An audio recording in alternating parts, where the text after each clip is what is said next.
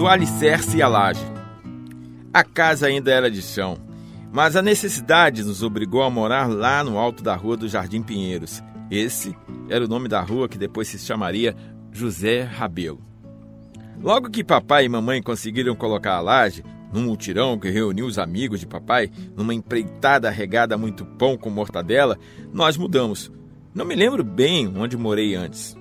Na subida da rua tinha duas araucárias que geravam pinhões que catávamos para comer até não aguentar mais.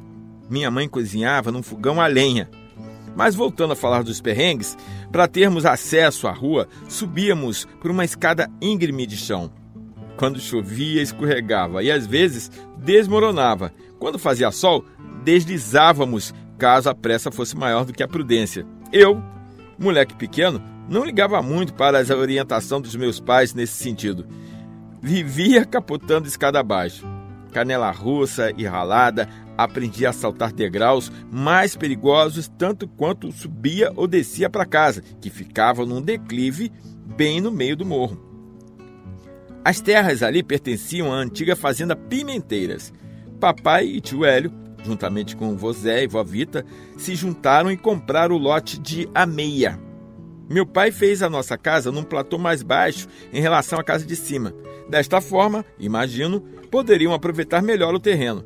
Na casa de cima, que na verdade ficava à direita da de baixo, portanto ao lado, morava, além dos meus avós paternos, tio Hélio, tia Lenir, Zé Carlos, meu tio, e meu bisavô João Mundica, uma figura de um humor único.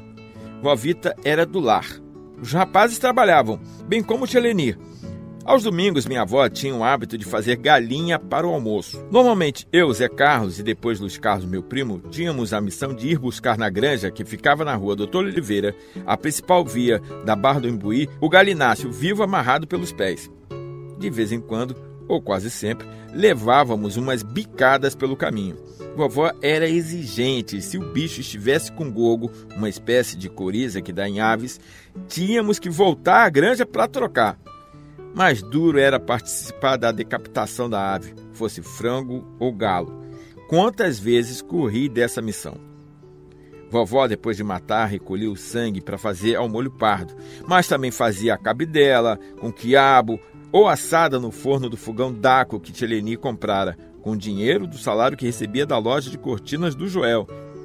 Mas o mais comum era fazer ao molho pardo mesmo, e ali emergiu o falecido numa panela de água fervendo para depenar com a mão, arrancando pena após pena. Era um ritual que quase impedia a gente de almoçar, mas a fome sempre ganhava. Assustados, ficávamos quando ouvíamos o abate de porcos. Por sorte, não éramos chamados a ajudar. Nessas manhãs dominicais, ela tinha em tia Lenir sua principal ajudante. Tia Lenir era a melhor tia do mundo, na nossa visão de criança. Aquela que nunca nos deixava sem presente de Natal e aniversário. Minha mãe fazia nosso almoço lá em casa, mas eu sempre beliscava o que Dona Vita fazia. Os dias iam passando e logo o tio Hélio fez sua casa por cima da casa da avó e do vô Zé. A casa ficou por muito tempo inacabada. Ela só veio ficar pronta quando ele resolveu se casar com a tia Creuza. Ele morou embaixo enquanto deu, mas tia Lenir casou com o tio Carlinhos e logo veio Anderson e depois Emerson, Shirley nasceu por último. A casa já não comportava tanta gente. No meio dessas chegadas, Vozé foi embora antes de vô João.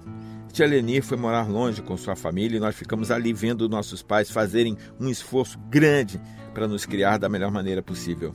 A vida era dura, mas as crianças eram imensamente felizes. Brincávamos de tudo naquela ladeira da minha infância. A nossa rede social era mais rica do que a que temos hoje. Vendo que precisava arregaçar as mangas para ajudar meu pai, Tião Zé, nossa mãe, Ledilce, que também tinha o um apelido de mocinha, resolveu voltar a trabalhar em casa de família. Ela ia todas as manhãs lá para os lados do alto. Eu fazia um escândalo quando saía para esses afazeres. Seus patrões, mais frequentes, eram Dona Lourdes e seu Fernando. Os dois viraram amigos. Mesmo assim, as coisas continuavam difíceis. Foi então que ela resolveu estudar. Aquilo soou como uma afronta para o meu pai, que de início relutou bastante, incentivado pelos amigos que diziam que suas mulheres não trabalhavam. A honra de um homem macho era o pouco de tudo que ele podia manter naqueles anos. O dinheiro não dava para nada. Mas Dona Ledilce, que saiu aos 11 anos de um canavial de campos, num trem noturno rumo ao Rio de Janeiro, não desistiria fácil. Tinhosa pegou Valéria, minha irmã mais velha, e foi estudar no Campos Sales à noite, cursando supletivo. Papai, munido de preconceito e provocação dos amigos de bar, não conviveu bem com essa novidade por um bom tempo. Mas logo, o tempo mostraria a ele que não era preciso temer. Mamãe começou a trabalhar na prefeitura na área da saúde.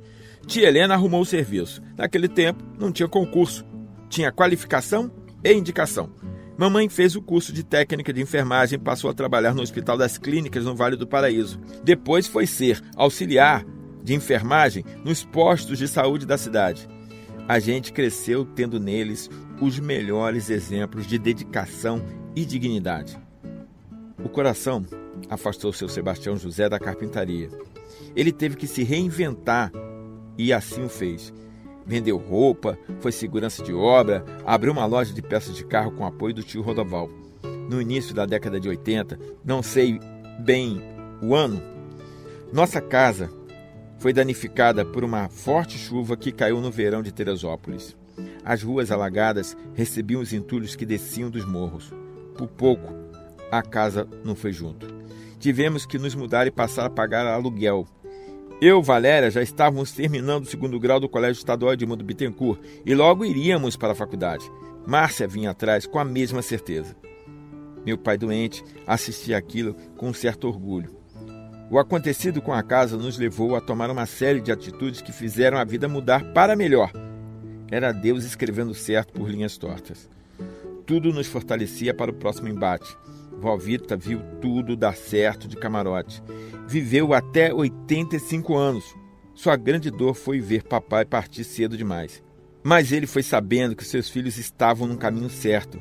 Suas angústias ficaram para trás. Valéria se formou em letras pela Gama Filho. Eu, jornalismo, na Estácio de Sá. E Márcia em psicologia, também na extinta Gama Filho. Todas as unidades situadas na cidade do Rio de Janeiro Inúmeras foram as pessoas que nos acolheram neste sonho estudantil. Agradecer a todos seria impossível.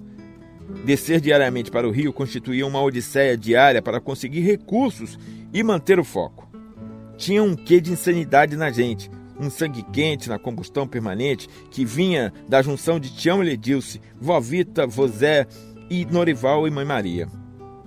O caminho foi sendo pavimentado desde lá de trás pelos nossos doces e fortes ancestrais. O que seria da gente sem esses heróis?